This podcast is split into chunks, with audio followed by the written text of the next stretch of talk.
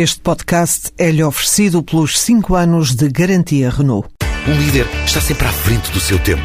Em alguns casos, 5 anos. Qualidade Renault. 5 anos de garantia ou 150 mil quilómetros em toda a gama.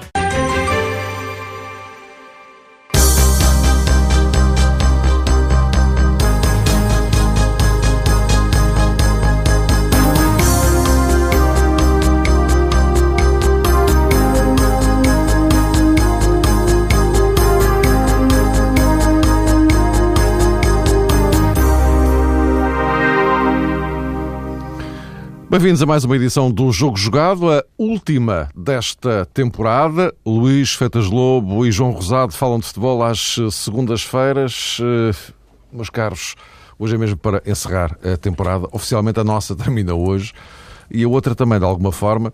De resto, eh, o programa hoje vai para o ar mais cedo do que é habitual, precisamente por causa do jogo entre Portugal e a Croácia, um particular que formalmente encerra a temporada futebolística no que diz respeito aos uh, portugueses. Vamos uh, espreitar o cenário nesta altura, no que respeita aos clubes, já iremos falar da seleção e, sobretudo, da importância que teve a vitória sobre a Rússia na fase de qualificação para o Mundial. Mas dizia eu, vamos espreitar o cenário atual no que respeita aos principais clubes. Isto tem a ver com treinadores, tem a ver com jogadores. Enfim, de alguma forma também eh, lançando aqui alguns. Ou, enfim, antecipar é capaz de ser demais, mas lançando aqui uh, algumas probabilidades de avaliação ao que vai acontecer nos próximos meses até nós regressarmos uh, à nossa atividade em, em agosto. Ora bem, a mais recente novidade destes últimos dias é a entrada de Paulo Fonseca no uh, Futebol Clube do Porto. Uh, não é uma surpresa, era um nome muito previsível. A partir de dada altura, entendeu-se que seria ele o potencial candidato a suceder a Vitória Pereira, que entretanto foi para o Al-Ali da Arábia Saudita ganhar bastante bem mas num campeonato uh, para lá de, de periférico. Uh, eu sugeria que justamente começássemos por aqui, antes de abordarmos as questões das mudanças que parecem inevitáveis, aliás, já começaram tanto o plantel do Futebol Clube do Porto como no do Benfica, os dois grandes candidatos ao título. Iremos também espreitar o que se vai passando no uh, Sporting, sendo que aqui a questão é um bocado diferente.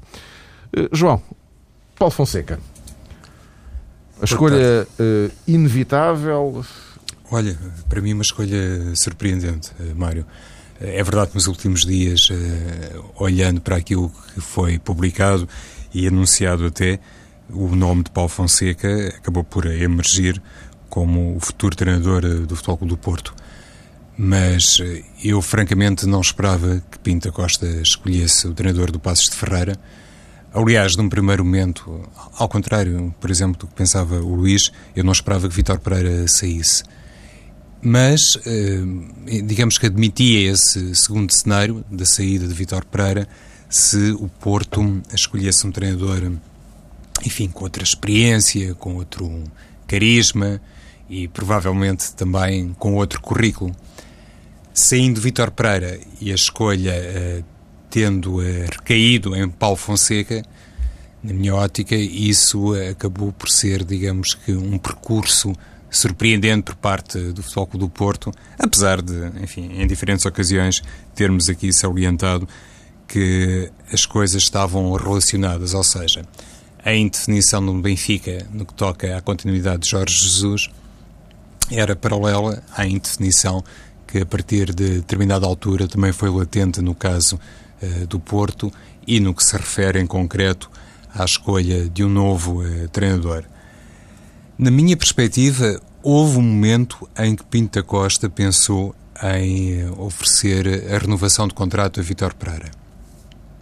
Depois, provavelmente confrontado com a recusa do treinador, que se calhar do ex-treinador, não achou muita piada ao facto de se estar constantemente a sussurrar que Jorge Jesus poderia ser de facto o seu sucessor no Estádio do Dragão, confrontado, penso eu, com essa recusa, eh, Pinta Costa, enfim, acabou por eh, virar atenções para Paulo Fonseca.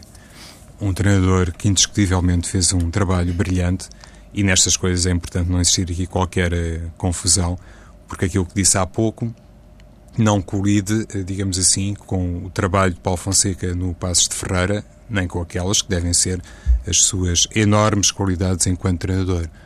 Mas eu lembro-me quando o Futebol do Porto foi eliminado das Champions, na altura achei que realmente poderia estar em causa a continuidade de Vítor Pereira em prol de um nome maior no futebol europeu, precisamente porque o Porto precisaria de alguém que fosse capaz de, em contexto internacional, enfim, evidenciar outro traquejo e outra experiência.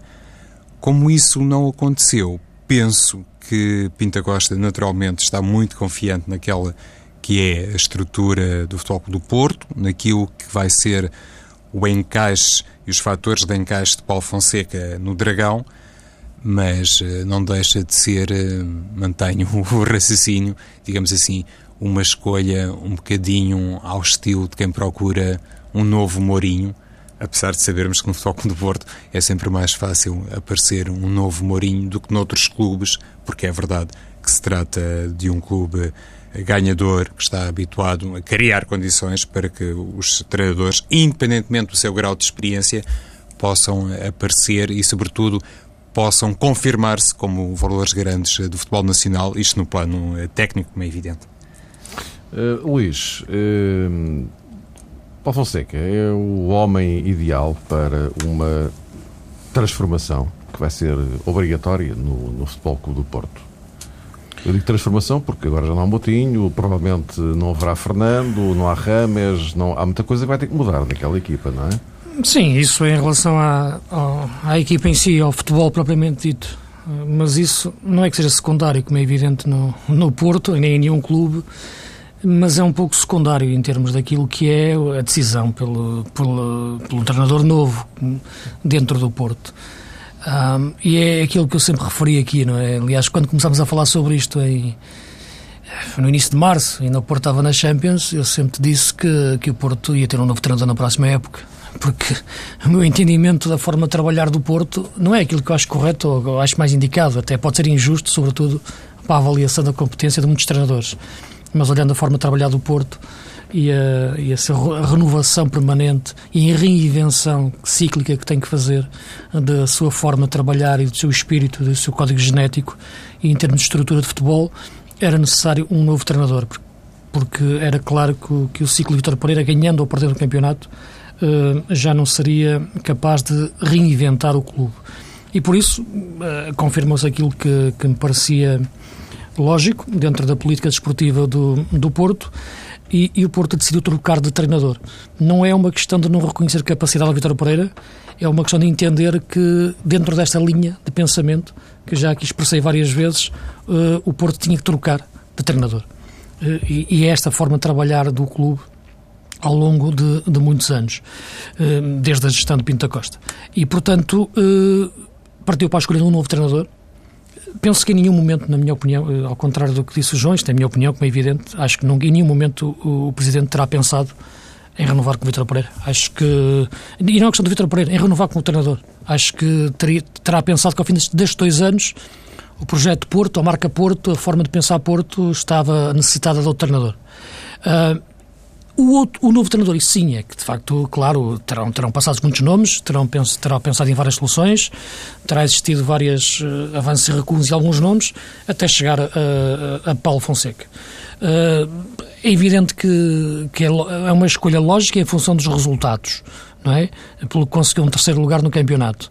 Uh, agora, é evidente que haveria outros treinadores que poderiam encaixar no mesmo, no mesmo perfil de, de, renovação ou de, ou de competência. Uh, se olharmos é, durante esta época, um treinador como, como o Rui Vitória, por exemplo, também foi um treinador de facto com, com, com êxito. Um treinador como, como o Marco Silva também foi um treinador com, com êxito. E ambos têm uh, o Marco não, que foi o primeiro ano também na primeira divisão, tal como, como o Paulo Ferreira, como o Paulo Fonseca, perdão, mas o, o, o Rui Vitória tinha mais experiência, portanto, isso são, são opções. A opção foi pelo, pelo Paulo Fonseca. Penso que o perfil do Paulo Fonseca de um treinador em ascensão é um treinador que ainda precisa de aprender muito em termos de dimensão de futebol de, a este nível, mas é um treinador que me parece que tem uma margem de evolução tremenda. Uh, e penso que nessa avaliação que pode ter sido feita pelos responsáveis do Porto, também terá estado aquilo que o treinador é neste momento e aquilo que ele pode ser dentro de uma máquina como o Porto, isto é, aquilo que ele pode crescer dentro de uma máquina como o Porto. E um treinador como Paulo Fonseca, talvez, de facto, possa ter uma margem de crescimento superior dentro da, da, da, da, marca e da máquina Porto do que aqueles que, que referi neste momento eh, em concreto. E, portanto, eh, acaba por ser uma escolha que faz algum sentido à luz de tudo isto que estou, que estou a referir. A questão que tu colocas mais de forma específica e concreta tem a ver com, com a equipa e com aquilo que é uma refundação de todo o 11 titular do Porto, porque sair de facto João Moutinho é fundamental. Parece que tudo indica que Fernando vai, vai sair também e faz sentido que saia, na minha opinião, ao fim de, no sentido do jogador, da carreira do jogador, ao fim de cinco anos de Porto, depois de tudo que passou, penso que neste momento o Porto já, já percebeu que, que o melhor é, vender o jogador e fazer dinheiro com ele. Um, a saída de Ramas e, portanto, são jogadores que o Porto vai ter que substituir. As contratações que são feitas até agora. Aqui, é? Claro, claro. Mangalá, Mangalá evidente. enfim, quer dizer, podem é ficar por aqui. O próprio Jackson, quem sabe, não é? Sim, mas, mas também isto também é, é é cíclico no Porto. Também tu has, repara que há períodos que o Porto aguenta dois anos, três no máximo, sem vender jogadores, ou só vendendo um jogador ou dois especificamente, e depois de repente há ali um ano em que entende que, ok, vamos refundar a equipa e saem de três ou quatro, fazem isso. E isso é, é, é clássico ser feito no tal final de ciclo em que os jogadores esgotam um período de permanência no clube de três, quatro anos, cinco, ou depois de uma grande conquista. E, portanto, é o momento, nesta altura. Uh, isto é uma política desportiva que tem anos e, portanto, é por isso que a questão dos treinadores não, tem, não obedece tanto a uma questão de resultados, que, de ganhar ou perder. É importante, claro, como é evidente, mas penso que não tem nada a ver com os resultados, nem com a questão das Champions, nem nada. Acho que é tudo natural em função da política desportiva do Porto ao longo dos anos.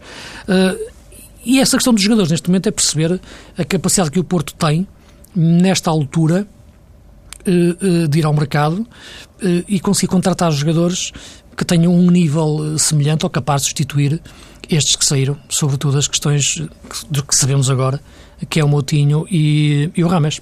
Jogadores fundamentais na, naquilo que é o Porto, meio campo e ataque, e portanto essa questão é que, é que agora está, está ainda aberto. Os jogadores que foram contratados até agora são bons jogadores, mas não, não são nem o Moutinho nem, nem o Rames. E portanto é uma questão que, que temos que ter ainda mais dados não é? para, para, para depois a discutirmos em função daquilo que pode ser o Porto na próxima época, será certamente um Porto candidato ao título, isso não há dúvida nenhuma, mas perceber a, a dimensão que pode atingir em termos de futebol jogado e até em nível internacional. João, este. E acrescentar aqui uma coisa. Tens de ligar o microfone. E acrescentar aqui uma coisa face àquilo que o Luís há pouco eh, sublinhou. Eu só acho que Vitor Pereira foi convidado para ficar no Futebol do Porto tendo como base aquilo que disse Pinta Costa. Claro, evidente. Um, não sabemos se estava, enfim, a fazer um jogo mediático o presidente do Futebol do Porto, mas ele, em entrevista à RTP, disse que tinha tido uma conversa com Vitor Pereira e que estavam os dois a equacionar os prós e contras de ficar eh, no Futebol do Porto. Não, não, é, não é esse ponto que é relevante, acho eu. O Presidente dizer que falou com o treinador e que chegaram à conclusão que havia vantagens e desvantagens. Ou seja, está claramente a abrir-lhe a porta para, epá, se quiser ir embora, por mim, não é? O que eu acho basicamente é que o presidente do Futebol Clube do é, Porto... É, é, isso que me deixa aquela dúvida se de facto o, o presidente do, do, do, Porto estaria mesmo com vontade de, de renovar com o Vitor Pereira ou se, enfim, foi um pouco em função das, das circunstâncias, isto é, o ter sido campeão, não é? Provavelmente quando eh, já muita gente não, não esperava, não é? Homero, mas o, o Presidente do Futebol do Porto uh, não precisaria de fazer isso em circunstâncias normais. Se quisesse, enfim, um, colocar um stop no trajeto Vitor Pereira no Dragão, uh, não precisaria de, uh, digamos que, arquitetar um conjunto de situações ou de justificações. Como o Luís já disse há pouco, já aconteceram outros casos e o Futebol do Porto, em tempo útil, tomou a sua decisão os treinadores chegaram ao fim dos respectivos ciclos e foram embora. Mas eu não me lembro de alguma vez ter acontecido com, com o Porto, que aconteceu com o Vítor Pereira, não é? A três, a três jornadas do fim, tem o campeonato perdido, de repente ganha-o. O que também é, não, não é, é normal. Até, até, isto não, atenção, eu não me lembro de nenhum caso uh, com o treinador do Porto tivesse acontecido isto, não é? Sim, precisamente. E, e, daí, e daí, como vocês diziam bem, atempadamente, Pinta Costa define claramente é para continuar ou não é para continuar. E define na sua cabeça, claramente e tal. E, e a ideia que fica é que Pinta Costa tinha pensado uma coisa, não é? como dizia o Luís, pronto, ok, chega ao fim do ciclo, acabou. Não é? Já também na previsão de que provavelmente o campeonato já não vamos lá. Mas penso afinal foram. Não, penso que não tem nada não a ver é? uma coisa não. com a outra. Não, acho que não tem. Te referi, não tem a ver com a questão de ganhar o campeonato ou deixar de ganhar o campeonato. Mas aí está. Uh, quer dizer, não, mas isso, isso sempre te disse, disse-te em março, não, não portava é, na Champions. É isso que eu estou a dizer. É isso que eu estou Vamos a dizer, lá ver se nos situamos. É isso que eu estou a dizer. Só que essa é, na ponta final da época não acho é? que não, acho que não. Apareceu não, aqui uma condicionante. Não, isto, não, por causa do não é, não é. Repara, isso é uma condicionante conjontural de resultados que nunca foi isso que fez funcionar o Porto eh, com, com uma máquina que é de estrutura. A tal justificação de que falava o João. Não, eu penso que, o Porto, eu penso que o Porto tinha que fazer uma coisa João. Eu acho que isto é mais simples do que aquilo que não, parece. O que eu penso é que o Porto tinha que fazer e fez é uma forma de dar uma porta de saída condigna ao Vitório Pereira. E essa foi a forma Luís, de ser feito, é melhor ou pior. Esta essa, essa foi Atenção. a forma que o Porto encontrou para enquadrar a saída do Vítor Pereira. Uh, mas, e a partir daí podes fazer a tua análise. Isso é outra questão. Luís, uh, Isso é outra questão. Uh, vamos talvez por partes, e eu neste caso, Força. obviamente, estou aqui a, a, recapitular o meu raciocínio, nada sim, mais, sim. mas para torná-lo o mais explícito possível. Num primeiro momento, todos nós concordamos que Vítor Pereira estava condenado à saída. E penso que todos nós também fomos concordantes no sentido de se colocar no ar aquela possibilidade de Jorge Jesus ir para o Futebol do Porto. Uhum. Eu acho que ninguém já desconfia que houve realmente essa intenção. A partir do momento em que isso não foi viável e a partir do momento em que Vitor Pereira conquistou o bicampeonato, eu quero acreditar, mas mais uma vez, baseado sobretudo nas palavras da tal entrevista de Pinta Costa RTP, que o Presidente do Futebol do Porto chegou realmente a equacionar a possibilidade de ficar com Vitor Pereira. Porque não é normal o Porto só apresentar hoje um novo treinador para a próxima temporada. Por isso eu dizia aqui há uma semana que, independentemente deste desfecho e, sobretudo, olhando para esse cenário de saída de Vitor Pereira, o nome que viesse para o Futebol do Porto seria claramente uma segunda escolha. Porque senão teria terminado o campeonato. Pinta Costa, há muito teria decidido pela saída de Vitor Pereira e pura e simplesmente apresentaria outro nome que não seria, obviamente, o treinador do Passos de Ferreira. Até parece que Pinta Costa teve 15 dias a pensar, ah, pois, realmente o Passos de Ferreira fez um trajeto brilhante, ficou à frente dos Sportings claro. de Braga e de Lisboa, é, que não fez questão de dizer, neste tempo de corte da relação claro. institucional com o Sporting com Portugal, e a partir daqui escolheu Paulo Fonseca. É, é só isso que eu penso. Uhum. Agora, lá está, acho que Vitor Pereira podia ter sido de uma maneira diferente o futebol do Porto, e eu aqui tenho a opinião que a melhor forma dele sair, ele, Vítor Pereira, do Dragão, seria, enfim, ainda a festejar o título de bicampeão, logo dois ou três dias depois, e dar realmente um bocadinho pena, com as devidas aspas, eh, conforme há pouco sublinhaste, Mário, que um treinador tão jovem e competente, ninguém terá dúvidas sobre isso, vá para um campeonato que, enfim, está mais reservado àqueles cavalheiros que já têm outra idade e que se calhar já só pensam realmente na vertente financeira. Eu não acredito que Vitor Pereira, uh, enfim, nesta altura uh, da sua carreira, pense em exclusivo uh, do dinheiro que pode ganhar na Arábia Saudita. Acho que isto acabou por ser a última saída possível para um homem que, na minha opinião, manifestamente merecia mais. Mas... Uhum. E já agora, João, seguindo então o raciocínio, por causa falando da equipa, e já agora propunhamos que digamos, estendêssemos isto, esta questão de plantéis, também ao Benfica, uma vez que Uh, o Benfica também vai sofrer alterações. Há esta questão do, do, do meio-campo, com Jorge Jesus a não querer abdicar de Matites e Enzo Pérez, provavelmente ainda pensando no que aconteceu há um ano, não é? teve que, em cima da hora, inventar um meio-campo. Uh, depois há a questão de, de, Cardoso, que nesta altura está muito mais para sair do que para ficar, não é?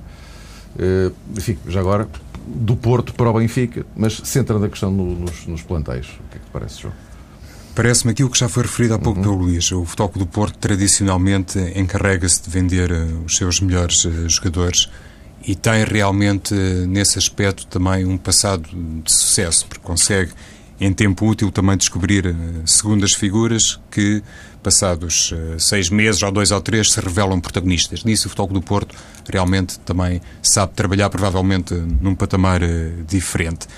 A questão é que a Liga Portuguesa já não chega para o Porto. O sonho da Champions, se na época transata, nesta que agora terminou, era mais ou menos assumido, de vez em quando escutava-se um ou outro jogador do Fogo do Porto a dizer que, por que não, ganhar a Liga dos Campeões.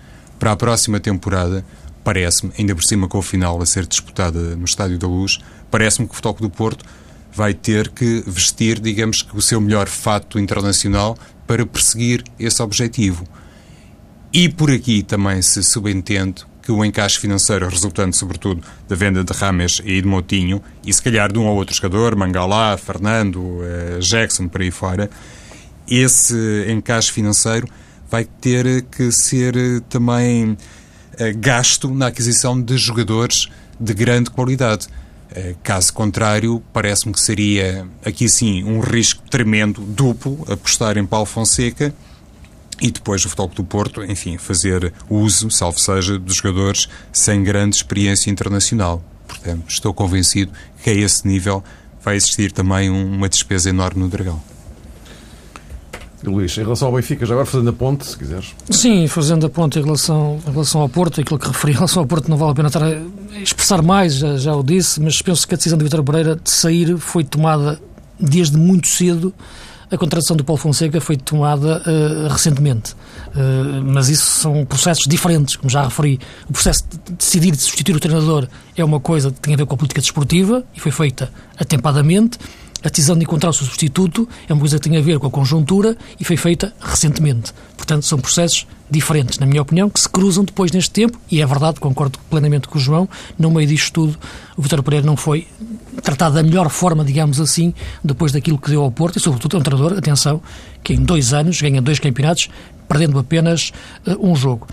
E são parentes, desculpa, uh, e penso que ele sai sem nós conhecermos verdadeiramente o verdadeiro Vitor Pereira como treinador, como comunicador e como homem que pensa futebol. Penso que isto futebol português ainda não o conheceu. Uh, sai sem ter dito quase nada daquilo que ele pensa muito sobre futebol e acho que é muito melhor treinador do que aquilo que se pintou durante dois anos e acredito que mais tarde ou mais cedo voltará ao nosso futebol e, e isso poderá ser oportuno ser visto noutros cenários. Em relação ao Benfica, eu penso que tem a ver com uma questão que já falámos aqui, eh, porque se o Porto muda de treinador, mas há uma política de continuidade, isto parece um paradoxo, mas é assim, na forma de trabalhar, no Benfica continua o treinador, mas pressupunha-se que devia haver uma ruptura na forma de trabalhar. Uh, na estrutura que rodeava o treinador e que, na minha opinião, até se irava contra ele na forma como o expunha demasiado. Isto é, a estrutura era o treinador. E com uma personalidade tão desgastante como tem Jesus, acabava muitas vezes por fazer explodir o balneário. E viu-se como o balneário acabou. Uh, e a verdade é que, uh, neste momento, parece que essa ruptura não existe, pelo contrário, e novamente é o treinador que está à frente de toda, claro, com o presidente eh, acima, mas é o treinador que está a protagonizar novamente uh, todo o pensamento do edifício do futebol do Benfica. Uh, neste momento, uh, olhando ao futebol do Benfica e à constituição do seu, da sua equipa e nas concessões de jogo do Jesus, eu penso que é fundamental o Benfica encontrar equilíbrios para onde teve desequilíbrios nos anos anteriores desde logo a questão dos laterais, parece-me uma coisa uh, sem grande sentido. Uh, para uma equipa que, que, tem as ambições que o Benfica tem todos os anos de ganhar tudo, ter as constantes adaptações, sobretudo no seu, no seu lateral esquerdo, uh, e a questão de, também do lateral direito agora ser melhor pensada. são questões fundamentais para, para, para o Benfica, na minha opinião. no resto da equipa, é, disseste que Jesus, claro que não quer perder o meio-campo, mas uh, a questão Matic é uma questão que cruza-se com o mercado e com valores que neste momento, que se, for, se forem manejados daquela forma nos 40 milhões de euros, aí não há hipótese nenhuma e, portanto, o Benfica não, não, não, pode fugir a um negócio desses. Uh, que é, que é fundamental, os clubes portugueses aí têm, têm que, estão numa segunda linha em relação aos grandes da, da Europa. Uh, a questão que Cardoso já te disse tem a ver com a questão do balneário. E neste momento penso que é insustentável a sua presença depois de ter empurrado o treinador e, e, ter apontado o dedo numa final de, um, de uma taça. Acho que é impossível continuar. Uh, e terá que se reencontrar aqui o equilíbrio para a equipa e ao mesmo tempo o equilíbrio para, para o balneário. Eu penso que são dois fatores muito importantes neste momento no Benfica, neste, neste defeso. Uh, é tão importante uma coisa como a outra. Porque eu sempre defendi aqui, sempre o disse, que era importante o Benfica manter Jorge Jesus. Mas não era manter Jorge Jesus sem fazer a, a, necessária blindagem do balneário e o filtrar da sua relação com o balneário. Mantê-lo sem fazer isso, eu penso que aí sim é um risco tremendo em função daquilo que pode ser um, um menor uh, êxito no início da época. Pois, lá está. Há, há, razões de mercado que se sobrepõem a todas as outras. Uh, o treinador do Benfica, como todos, gostaria de manter as suas pérolas, os jogadores mais salientes uh, no plantel, mas se aparecer realmente um, um, bom negócio, penso que Luís Filipe Vieira, uh, enfim, nem sequer vai pedir opinião ao treinador. É um pouco, como diz também muitas vezes o presidente do Porto, há determinadas cláusulas, se os clubes e os jogadores coincidirem numa certa vontade, a partir daí o caminho fica totalmente limitado, quer para quem faz a administração do futebol, quer para aqueles que fazem a administração uh, estratégica e técnica das equipas. Penso que o problema do Benfica está mais na defesa, porque inclusivamente uh, é comentado que Garay pode sair o Luizão já não é propriamente um jovem. O ano passado, os jogadores que foram chamados a preencher esses lugares, enfim, tiveram um comportamento eh, razoável, mas, eh, na minha perspectiva, longe da excelência.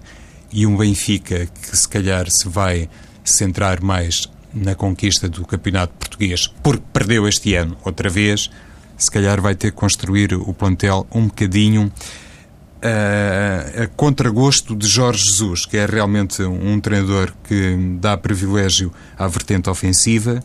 É verdade que ele muitas vezes trabalha as equipas também para ter um equilíbrio e ter um sustento defensivo, mas antes de falarmos naqueles que podem sair do meio campo para a frente, e são vários, convém se calhar lembrar aqueles que ainda podem sair na defesa e aqueles que o Benfica precisa de contratar precisamente para a zona uh, mais uh, recuada.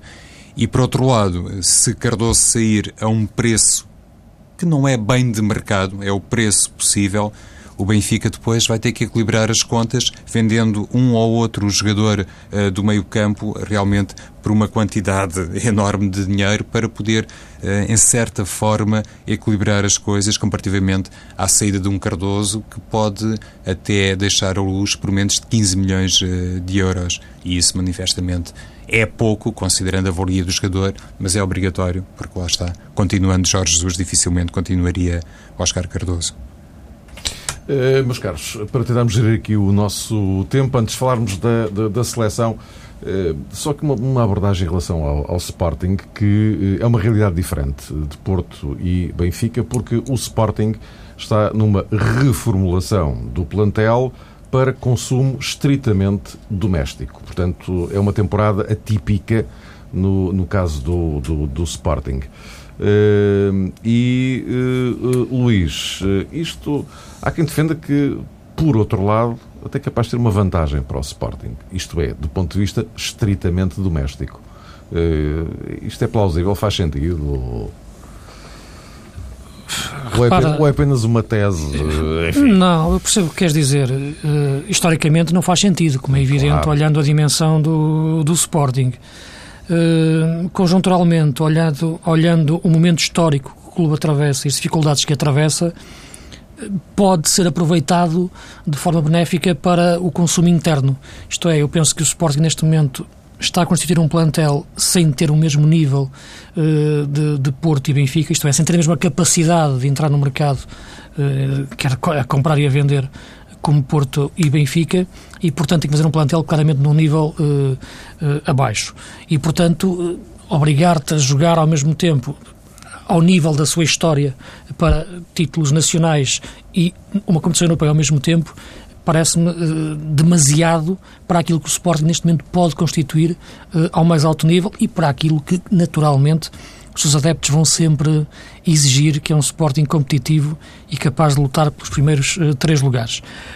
e, portanto, o grande desafio que se coloca neste, neste momento é fazer uma equipa e um plantel competitivo com, com, com menos recursos, olhando também àquilo que é a formação e os jogadores que o Sporting tem, olhando à capacidade para, pelo menos, encontrar soluções para alguns jogadores que lá estão com salários fora do, do, do, do normal para o Sporting atualmente, encontrar uma solução para eles uh, e depois conseguir reinvestir algum dinheiro em, em jogadores, sobretudo do mercado interno. Parece-me aquilo mais indicado neste momento para, para o Sporting e a partir daí, de facto, concentrar-se naquilo que é o, o campeonato e a Taça de Portugal, as provas, as provas internas, e, perceber este momento histórico do, do Sporting de uma forma inteligente, sem tendo cuidado com, com, com, a sua história, porque em nenhum momento o Sporting pode, na minha opinião, ter um discurso que, que vá contra essa, essa história.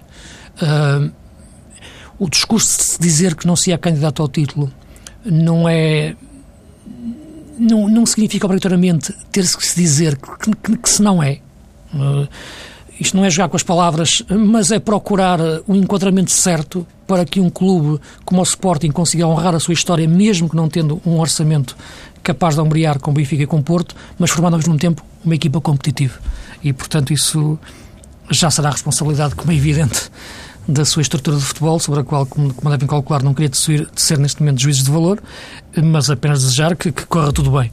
E, e, olhando aquilo que é o clube nesta altura, uh, resolver primeiros problemas que tem uh, e depois encontrar soluções para, para o seu plantel. O tempo é curto, mas penso que, que é possível, dentro daquilo que são as limitações, encontrar um plantel competitivo para não digo ao nível da, daquilo que é o Braga atualmente, mas capaz de ser um nível ainda eh, superior, na minha opinião, eh, e, e chegar o mais perto possível do Benfica e Porto. João. Antes de se falar eh, nos jogadores do Sporting e naquilo que pode ser o Sporting e o plantel do Sporting da próxima temporada, se calhar a preocupação maior passará por fazer o encaixe da nova equipa técnica. E agora, com esta confirmação eh, da entrada de Paulo Fonseca no Futebol Clube do Porto, não deixa de ser curioso que, olhando para o inverso dos três grandes, temos um treinador muito experiente, como é o caso de Jorge Jesus no Benfica, e dois com graus de experiência diferente, mas ainda assim penso que num escalão diferente de Jorge Jesus, que é o caso de Paulo Fonseca no Futebol do Porto e de Leonardo Jardim no Sporting. E essa questão que sublinhaste, Mário, que tem a ver com o Sporting meramente para consumo interno, pode ser uma vantagem, mas também pode ser uma desvantagem, porque o grau de cobrança e de responsabilidade dos adeptos, aquilo que vão exigir aos jogadores, pode de repente também funcionar como um handicap, no sentido de dizerem, mas esta equipa que só está nas frentes internas tem que dar mais, tem que ter, sobretudo em termos de campeonato português, outro rendimento, não pode cometer deslizes que às vezes são tradicionais do Sporting na entrada de temporada, no início de temporada, e isso tem que ser devidamente gerido do ponto de vista hum, emocional por eh, Leonardo Jardim, que está pela primeira vez num clube grande, e estou olhando para aquilo que é historicamente, historicamente eh, e tradicional em Portugal considerar-se. Por isso, parece-me que mais importante que se pensar no jogador A, B ou C é fazer realmente esta gestão. E, e atenção a outro aspecto que penso que de vez em quando já começa a ser indiciado por algumas declarações públicas. Eh, não sabemos até que ponto este corte de relações com o Futebol do Porto e uma reaproximação que me parece óbvia com o Benfica não vai permitir aqui um intercâmbio eh, dos jogadores entre a Luz e Alvalade. Pois, Carlos, estamos mesmo no fim. Eu vou só pedir ali ao César que nos eh, faça, tenha a bondade, como é a última emissão da temporada, vai-nos arranjar aqui só mais aqui um, um tempinho, inventar aquilo que não tem. Uh, Luís, a seleção ganhou 1-0 à Rússia, uh, enfim, cumpriu o objetivo, mas uh, isto ainda não está fechado, do ponto de vista da qualificação, não é? Embora o play-off, do ponto de vista teórico, olhando agora para a contabilidade dos grupos, se Portugal continuar a ganhar e ganhar os três jogos que lhe faltam, irá ao play-off, obviamente. Sim, e é isso que tem sido também uh, o discurso do, do Paulo Bento, portanto, chegarmos ao play-off e depois, a partir daí, sendo cabeça de série, Portugal a ter a hipótese de, de encontrar um adversário que e, e ganharmos e seguirmos em frente. Uh, mas é um momento histórico também para a nossa seleção, como eu já disse, complicado, porque esta geração, e quando digo geração, falo núcleo de jogadores que tu olhas como selecionáveis, não estou a referir a uma, uma idade concretamente, uma média de idades concretamente, eh, é uma geração que não está ao nível daquelas que foi, que nos conseguiu levar tão longe no, no, em, em, anos anteriores. Uh, penso que o jogo com a Rússia foi um jogo sofrido, mas eu penso que a partir de agora os jogos da seleção vão ser sofridos, ainda mais, porque aquela forma de jogar, mais realista, até na forma como se defendeu, uh, penso que vai cada vez mais mais encaixar nas necessidades da nossa forma de jogar em função dos jogadores que temos. Uh, e por isso tem que ser um Portugal cada vez mais, não digo defensivo, atenção, mas é um, é um Portugal cada vez mais uh, a pensar bem como se deve proteger do adversário e depois aproveitar os momentos de saída para o ataque. Uh, penso que temos jogadores capazes de, de fazer isso e chegar, e, chegar, e chegar ao Campeonato do Mundo que eu penso que é aquilo que, que, que faz sentido, ainda faz sentido, olhando a correlação de forças no, na Europa do futebol. João. Sim, parece-me que a seleção portuguesa deu um passo importante, mas as coisas ainda não estão fechadas, eh, longe disso. Mas tenho a ideia que Paulo Bento mudou um bocadinho a forma de estar e não vou dizer que mudou o grau de exigência relativamente aos jogadores, mas nota-se em determinada declaração de Paulo Bento ou em determinadas declarações de Paulo Bento que ele parece que está agora firmemente interessado é um lançar recados para dentro uh, do balneário. E se calhar durante uh, algumas uh, fases da trajetória de Paulo Bento na Seleção Nacional, ele se calhar um, acabou por condescender com determinados comportamentos ou atitudes que depois motivaram o tal comportamento da seleção dentro de campo que coincidiu com resultados absolutamente inesperados perante adversários manifestamente inferiores. Houve já dois ou três murros na mesa por parte de Paulo Bento provavelmente também explotar uma reação diferente dos jogadores, que, na minha opinião, se tornou clara no jogo diante da Rússia e que serve, independentemente eh, do nome das personagens, serve basicamente como grande argumento de Portugal para os jogos oficiais que, que se aproximam. E Paulo Bento, nesse sentido, parece-me também já deixou de ser uh, o selecionador, uh, enfim, uh, tão amigo dos jogadores como era antigamente, mas com resultados hum, positivos para Portugal. Meus caros, voltamos a encontrar-nos dia 5 de agosto. Boas férias.